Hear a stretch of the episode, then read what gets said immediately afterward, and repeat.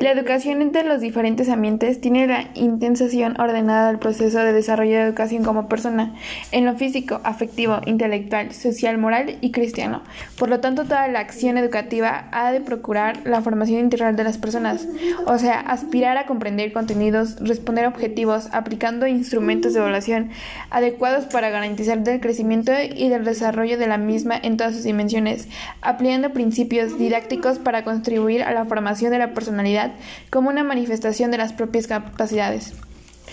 Las palabras claves de algunas de ellas son la acción educativa, métodos, principios, conocimientos y axiología.